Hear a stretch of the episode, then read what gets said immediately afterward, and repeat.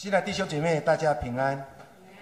我们要进入神的话语之前，我们跟隔壁讲说：愿上帝赐福你今年完全得胜。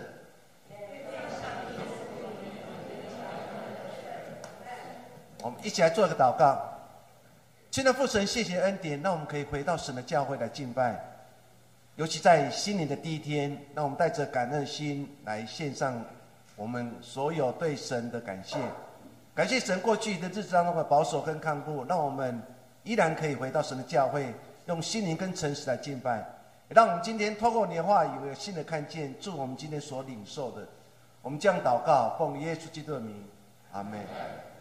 全世界每年在一年结束之后，就会对过去一年当中会有一个字来做描写。在二零二三年当中，英国牛津字典写了一个字叫“瑞”，它的意思就是魅力，有魅力的意思。但是在台湾在选二零二三年的字当中选的字“缺”，我们可以看见不同的人，他们对。过去的一年当中，有不同的描写，有不同的感受。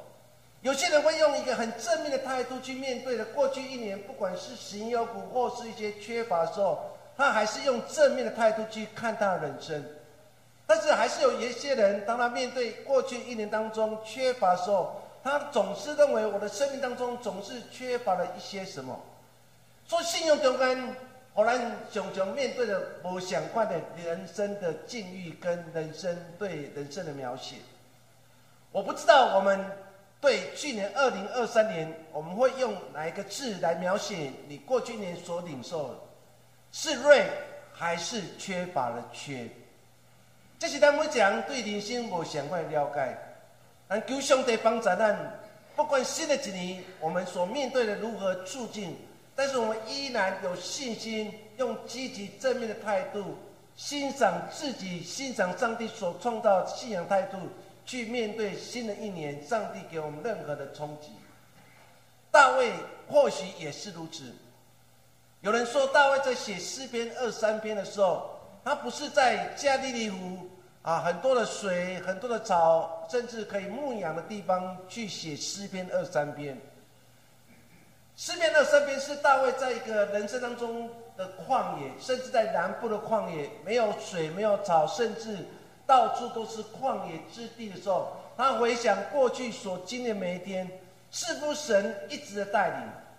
因此，他用信仰的态度去看他所缺乏的，在旷野，甚至在一个旷野当中无水，然后甚至没有很好休息的地方当中的时候。他写下诗篇二三篇，我们印象很深刻，在诗篇二三篇第一节说：“耶和华是我的牧者，我必不知缺乏。虽然我有时候我行过死荫幽谷，但是我不怕害怕，因为你的杖、你的竿都安慰着我。甚至你会带领我来到青草地上。”这是大卫他面对生命当中缺乏的时候，他还是用很积极正面的态度去面对他生命的缺乏，就是也帮助我们。没有人可以想象说，二零二四年我们一切都丰富。或许二零二四年我们一样会面对很多缺乏的事情，但至少我的内心的世界不是缺乏，因为我相信神与我同在。我用很正面积极的态度去看我所面对的人生。保罗在他所写的书信当中，对腓立比教会，在四章十一节，大保罗也如此这样说。我们一起用华语来读。我并不是因缺乏说这话，我无论在什么情况都可以知足，这是我已经学会。保罗，你这说话讲的重要，跟你讲的，我要讲物件，我学会了一样事情，那样事情不是因为他缺乏时候说这句话，因为他知道，不管在任何的状况当中，我都知道抵救，我都知道知足，因为这是我学会的功课。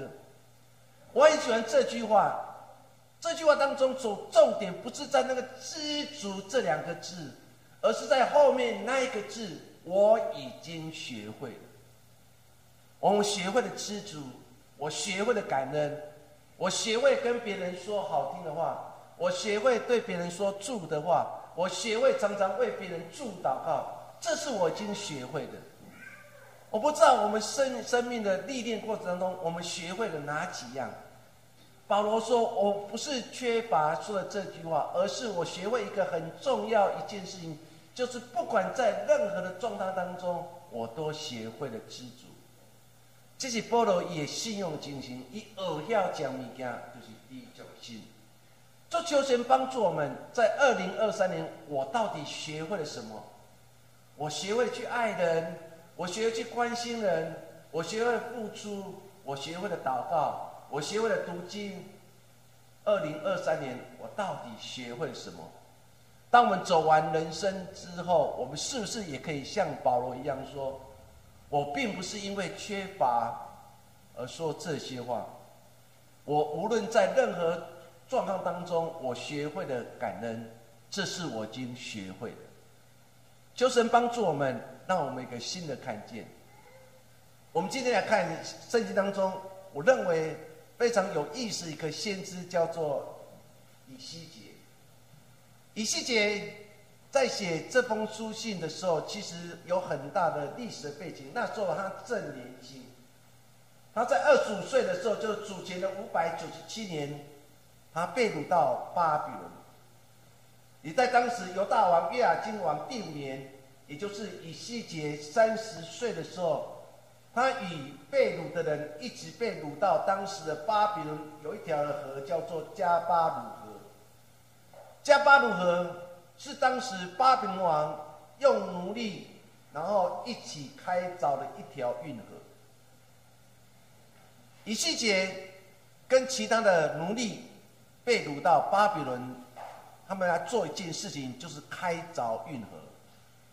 在开凿运河过程当中，受了很多苦。甚至遇到很多压迫。当时的以色列不断在问说：“上帝你在哪里？为什么总是没有听见你的百姓受苦的声音？”因为为了挖这条运河，牺牲了很多犹太人，很多人都面对妻离子散，很多人面对朋友离开。当时的先知以西结就在这个时候当中，上帝呼召他。成为一个先知，对那些受苦受难的以色列百姓说预言，对他们讲说：不要害怕，神不会离弃你们，神会再次聚集所有以色列百姓，重新洁净以色列人，除去一切的污秽，并会赐下一个全新的身心灵，他们可以回到上帝面前。这些应验，这些预言果然在。七十年之后，以色列百姓有三次归回，回到了他们的故乡耶路撒冷。所以，当我们去读这段经文当中，你要回报当时的情境，那个情境就是他们在受苦受难的加巴鲁来开凿运河，他面对生离死别，他们面对巴比伦帝国对他的压迫，在压迫当中，他们急需到急需听到一个美的事。甚至上帝预言，上帝预言如何来帮助他们来度过这个最辛苦的时刻？或许这段经文可以让我们有重新反省。我要用三件事情跟大家一起来分享。第一件事情就是心的心。三十六章第二十六节说：“我要赐给你们一个新心。”甚至以西结对当时受苦受难的以色列百姓说：“上帝要赐给大家一颗新的心。”这里所说的信心，就是当时他们已经完全都已经刚硬了，因为他们总是在受苦的日子当中看不见任何的拯救，仅仅因摩头贴会的上帝的手会来引导他们。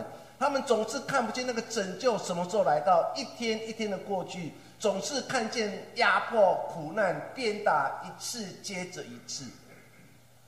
他们心已经完全刚硬了，他们已经完全放弃了，他们已经完全不相信上帝的拯救会来到他们生命当中。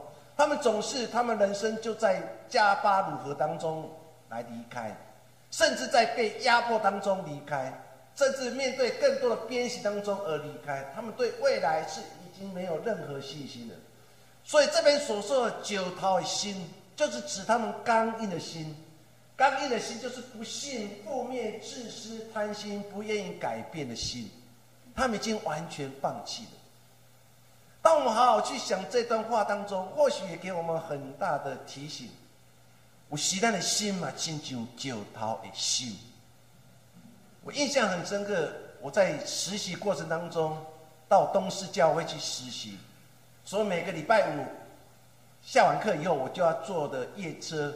甚至客运，然后转转到东市去做服饰的工作。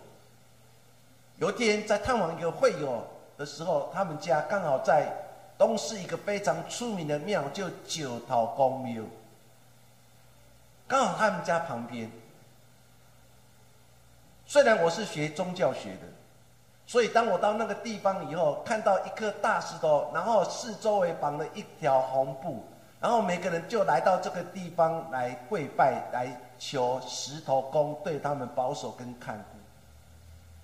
这时我有很大的感受，那感受就是不是看他们所拜的是假神，而是反省自己在服侍过程那个柔软的心至今不见了。我是不是会像那九桃公那条九桃这样硬？我们信主越来越久了，我们心不再柔软了。我们不再对任何感动是流泪的，我们的心刚硬了。我们总是用一个很负面、很消极的态度去面对人生中的起起而落落。说求神帮助我们，当有一天，当你的心成为一个刚硬的心，成为一个石头心的时候，你就不再有热情了，你就不再有感动了，你内心就慢慢的失去了爱的动力，在你的生命当中。你发现我们现在的环境不就是如此吗？当一个人在半路上跌倒受伤，没有人敢去扶他，因为生怕自己也会惹祸上身。我们宁愿从旁边经过，宁愿去打一一九，但是我们不愿意在他最需要的时候伸出手来关心这个受苦受难的人。你可以想象，当时被掳到巴比伦做奴隶的以色列百姓，他们在挖运河。他们在加巴鲁河旁边的时候，那么绝望，那么失去了信心，不断的呼号：“神你在哪里？兄弟你在阿勒，为什么没有看见我们受苦受难？”一天一天的过去，没有让他们心越来越柔软，反而让他们心越来越刚硬。说限制以色列说，上帝要把你们那刚硬的心，像石头心，把它转化成肉的心。当我们去读旧约当中，你就会知道，以色列百姓在每一次苦难当中，并没有让他们更加懂得顺服神，甚至越贴近神的心里，反而在他们每次面对困难的时候，总是把他们肉的心慢慢转化向石头的心。当他面对红海，当他面对无水之地，甚至面对没有水喝，甚至面对没有肉吃的时候，他们就第一个反应不是献上感谢的心，反而口出埋怨的话。他们在埋怨他们在埃及做的努力，但是至少有肉吃，有水喝。可是来到旷野，什么都没有，甚至还面对前面的红海正等着他们。这一连串的事情，让他们心总是缺乏了平安跟喜乐。他们心在每一次埋怨当中，那个肉的心就慢慢褪去了，石头心慢慢的增加了。或许过去我们有一颗爱主的心，或许过去我们一颗肉的心，可是因为环境的关系，肉的心跟石头心，我们慢慢转化。照理讲，我们应该从一个石头心转化成肉的心，可是我们现在竟然变成肉的心转换成石头的心，如同以色列百姓说：“求兄弟帮咱难，唯有重新回到上帝面前，重新检视你我的生命，我们才有可以看见的，我们还有可能与主亲密的机会。新的心指的是什么？”指的就是柔软、顺服、坚定信仰的心，以及相信的心。说求上帝帮助咱，伫新的一年，新的一年，咱来到上帝面前来敬拜上帝。目的就是把你我石头心转化成肉的心，让我们过去很刚硬的心、埋怨的心，再次转化成神。我愿意顺服在你的带领之下，我愿意顺服神的旨意。当我们愿意把生命的主权交托出去的时候，你就会发觉我的人生更为精神。可是过去我们总是要把握自己的人生，总是自己去计划自己的人生。结果我们身上所背负的重担越来越大，直到我们交托出去那一刻，我很喜欢看那个田径赛。田径赛，我认为最美的一个画面就是接力赛。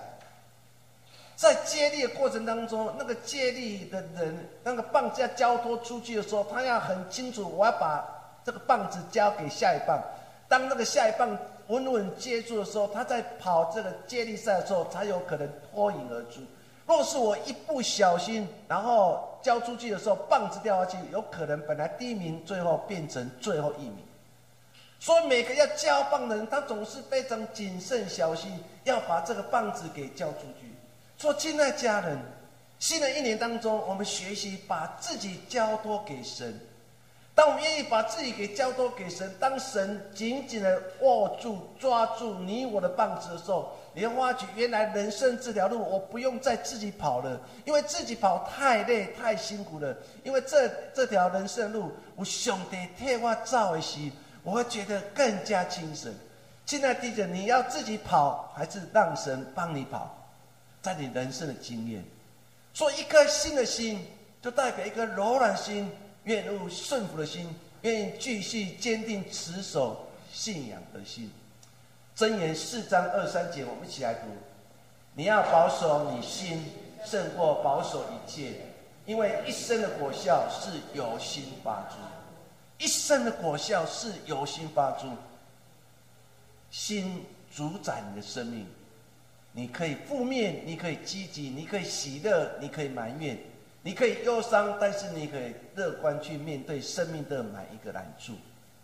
所以一切都有心发出，把握你的心，让我们心跟上帝心连接在一起。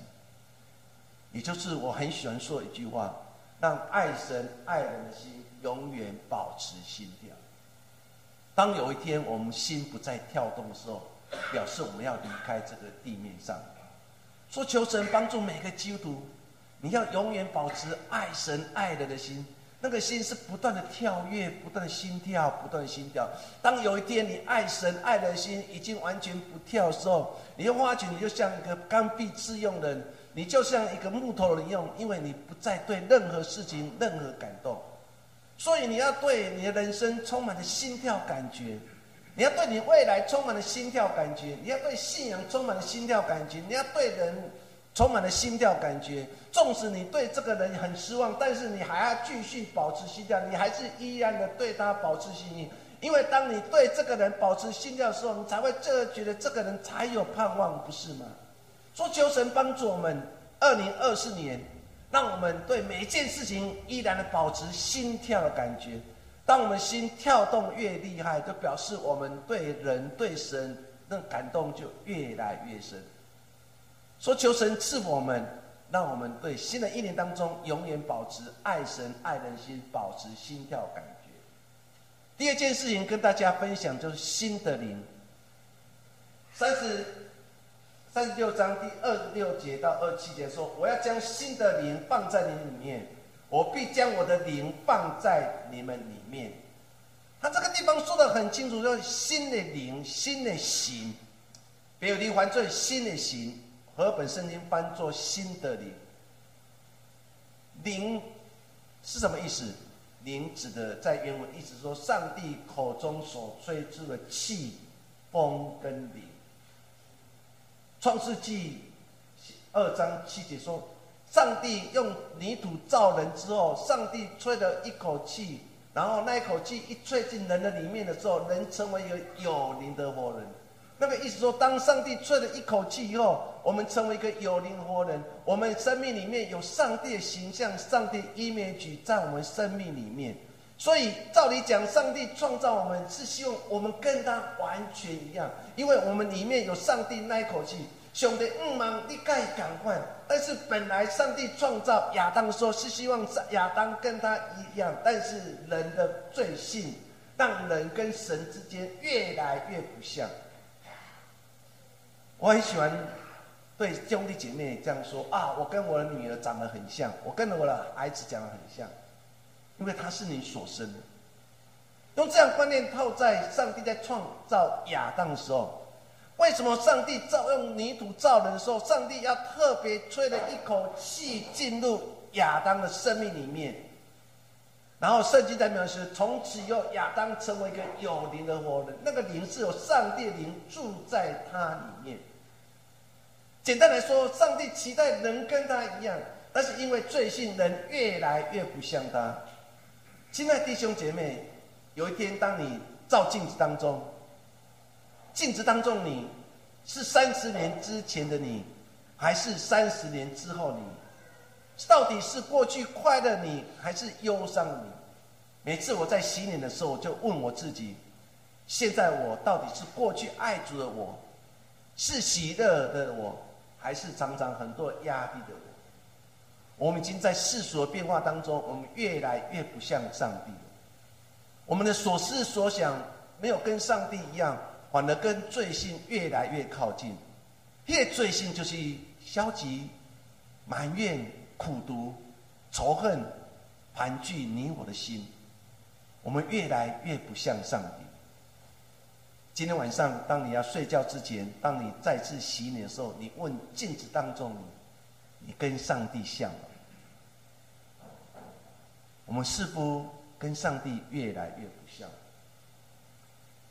先知以西结说，上帝要将他的灵。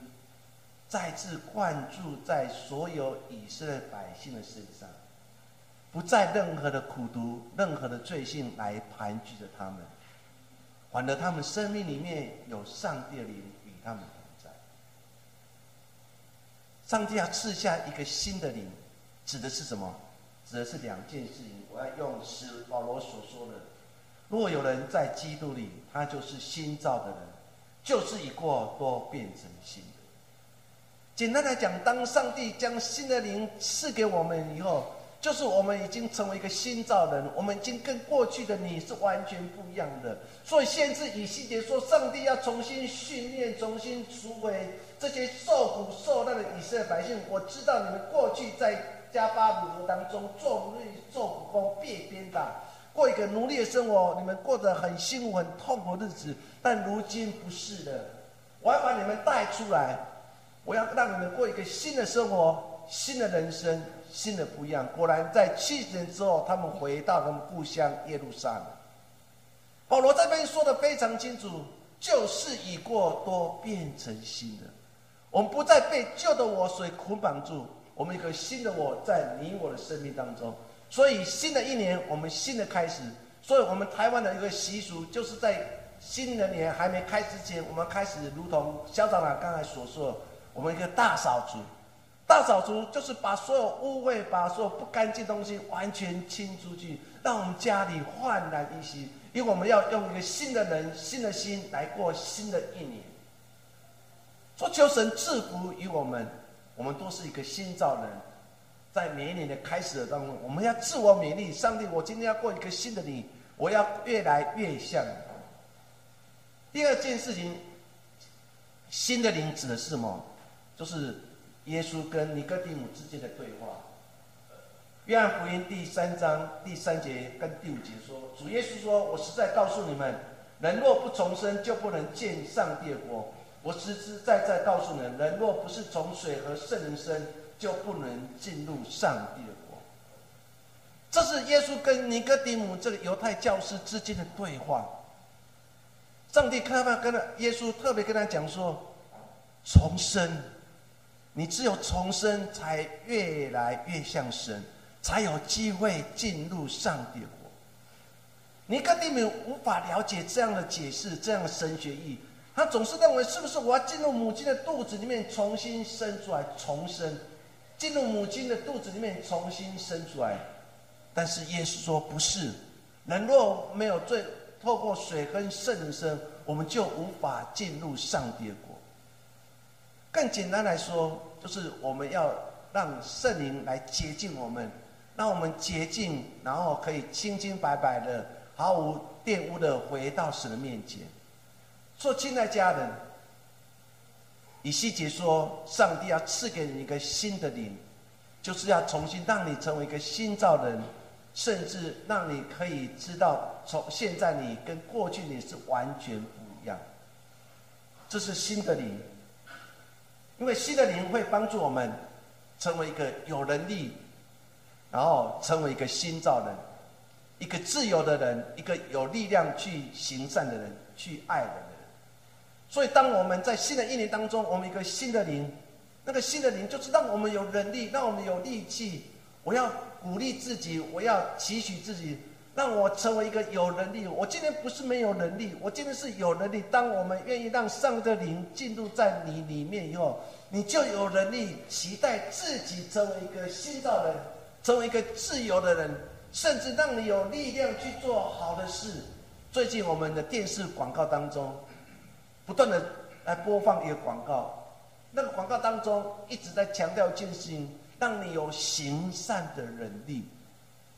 我们成为一个基督徒，神不止让你有行善能力，他还让你有一个爱的能力，甚至还有让你一个爱死的能力。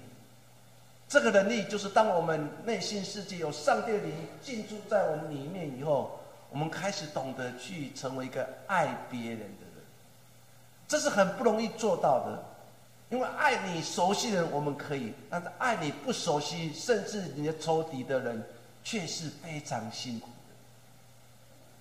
今天我们成为基督徒，我们在努力这样的事情，就是当我们邀请新的灵住在我里面以后，我就有能力去鼓励自己，帮助自己成为一个新造的人，成为一个自由的人，甚至成为一个有能力去行善。去爱人的，这是第二件事情，跟大家一起分享。第三件事情，那就是新的路。我们继续来看以西结所说的三十六章的二十七节说：“使你们顺从我的律例，谨守遵行我的典章。”先知以西结在这个地方说的更清楚，不是只有新的心、新的灵，更重要要一条新的路。这个新的路就是这样，就是顺从、遵守上帝的律例、上帝的典章。更简单来，就是上帝的话语。以色列百姓今天为什么会被掳到巴比伦？是因为他们背逆了神，他们没有行神所要做的事，他们总是行神不喜悦的事情。那个罪恶太大，大到他们必须承受他们自己所种下的恶果。他们被巴比入侵，甚至耶路撒冷被大火焚烧，甚至所有精英在这场的战乱当中完全被掳到巴比伦做奴隶。巴比伦是当时最残酷的帝国，他们对奴隶是加以酷刑，甚至对他们是用手链、脚链。把他们拖到巴比伦去当奴隶，所以以色列百姓在往巴比伦这条路上受了很多苦，全身伤痕累累。他们面对七里之战，面对所有的生死，就在那一条往巴比伦的路上。为什么今天会沦落到这样情形？本来有一个非常坚固的耶路撒冷城，本来有上帝所赐恩典与他们同在。本来是大家所惧怕以色列百姓，如今却沦落囚犯。这样苦读不断的在盘踞在那里面，是因为他们忘记了神的律例跟典章，忘记了神的话语。因为忘记神的话语，他们偏离了左右，他们忘记神的话语，他们没有走到一个正确的道路上面，他们被掳了，他们成为奴隶了，他们受尽所有一切苦难。先知以细节说，神要赐给你新的心、新的灵，但更重要，神要赐给你们一条新的路。旧的路你们走错了，偏行己路；新的路就是重新回到正路上面，遵守上帝的话语、上帝的律例跟典章。约伯记第二三章十一节到第十二节，我们一起来读。我脚追随他的步履，我谨守他的道，并不偏离。他嘴唇的命令，我未曾背弃。我看中他口中的言语，过于我虚用的意思。有人说，这是约伯信仰告白当中其中的一句话。约伯他面对朋友对他的讽刺，他三个朋友不断用言语当中来讽刺他。对约伯说：“你今天受尽这样苦难，就是因为你得罪神，是因为你罪太大。上帝让你受尽了苦难，不仅夺去你一切所有，也让你的孩子一夜之间都没有了，甚至你身上还有肿瘤在你的生命过程当中，你极其痛苦。你用芦荟来刮，用瓦片刮自己的伤口，你在芦荟当中滚来滚去，这一切都是你应得的，是因为你得罪神。”这些的朋友来到他生命当中，没有说任何一句安慰的话，总是用这样的话语来一句一句的刺伤约伯的心。约伯如何去回应他朋友对他所讲的话，就在今天的约伯记二三章的十一节到第十，他对他朋友说：“我的脚永远追寻神的道路，我一生谨守他的道路，我从来没有偏离。”甚至神嘴唇所说的每一句话，我会没有曾经背弃过。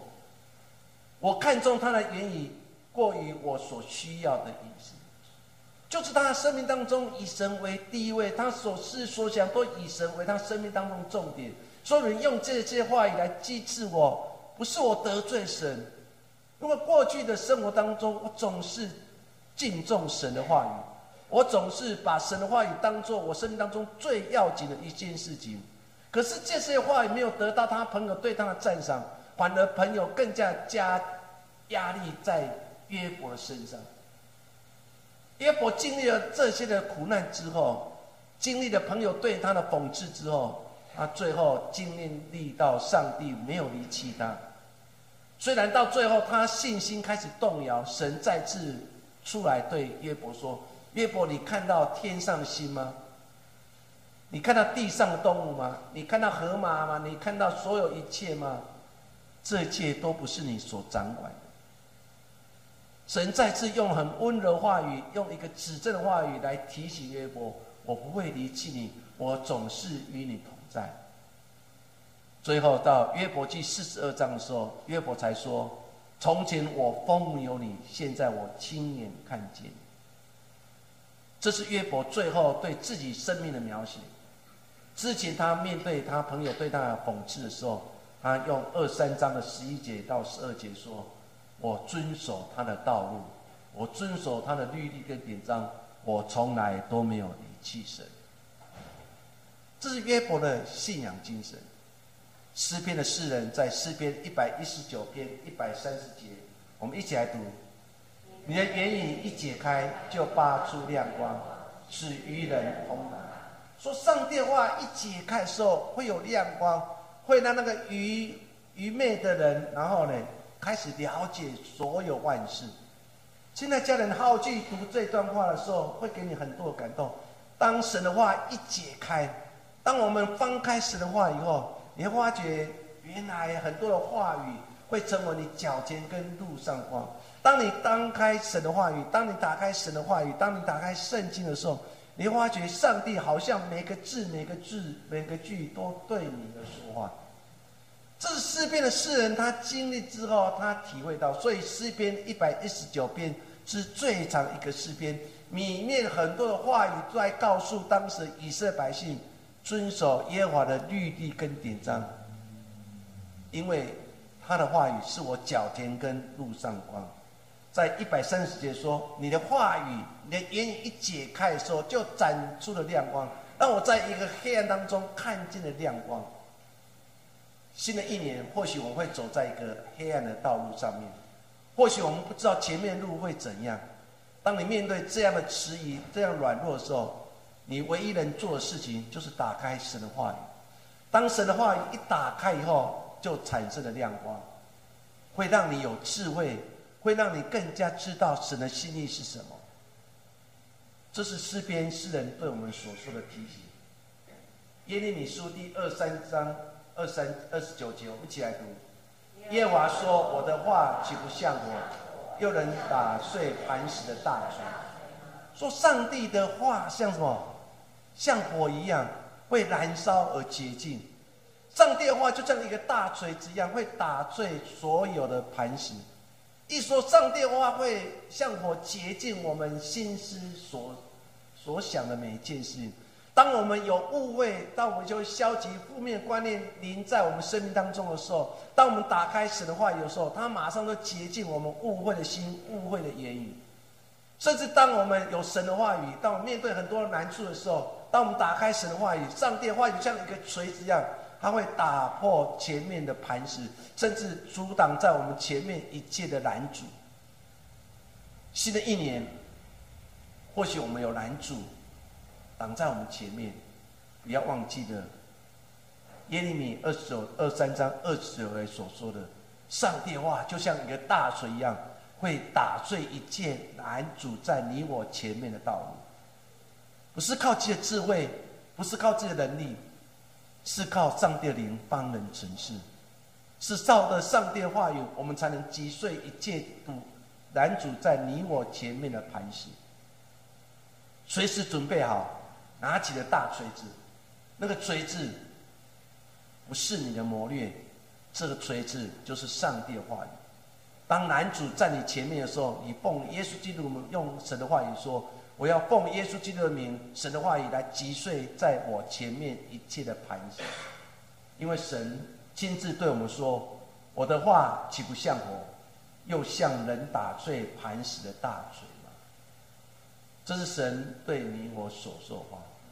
诗篇第一篇第二节，我们一起来读：“唯喜爱耶和华律法的，昼夜思想的，这人变为诗人怎么说？要成为一个有福的人，他的要件就是喜爱耶和华，昼夜思想神话。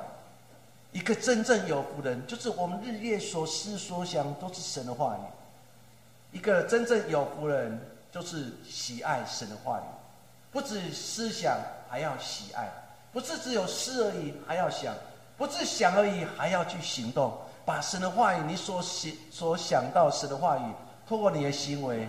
来实践出来。所以今天我们所读的先知耶利米书，是先知以西结对当时以色列百姓说：苦难要过去的，一切旧事都要过去的。上帝要赐给你一个新的心、新的灵，上帝会赐给你一个新的路。这条新的路就是让我们重新回到正路，遵守上帝的律例的典章。二零二四年，我们要成为蒙福的人。过去的我们，或许曾经走错了，你还是重新回到正路上面，走在神所喜悦道路上面，你才会觉得这条路才会畅行而无阻。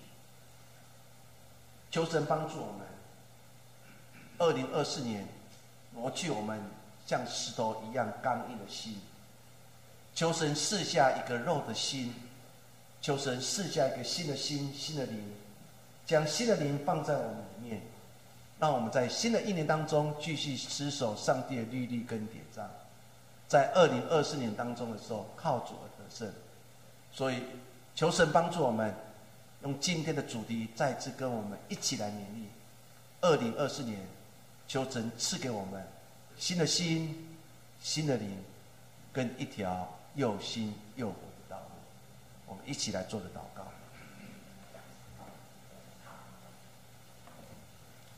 亲爱的父神，谢谢恩典。过去我们总是喜欢原来的我，总是喜欢走我喜欢走的路。我们总是忘记了神在看我们偏离左右的时候。不断的呼喊说：“孩子回来吧，回到正路上面吧。”我们总是掩耳不听，我们总是掩眼不看。主啊，求你帮助所有神的儿女。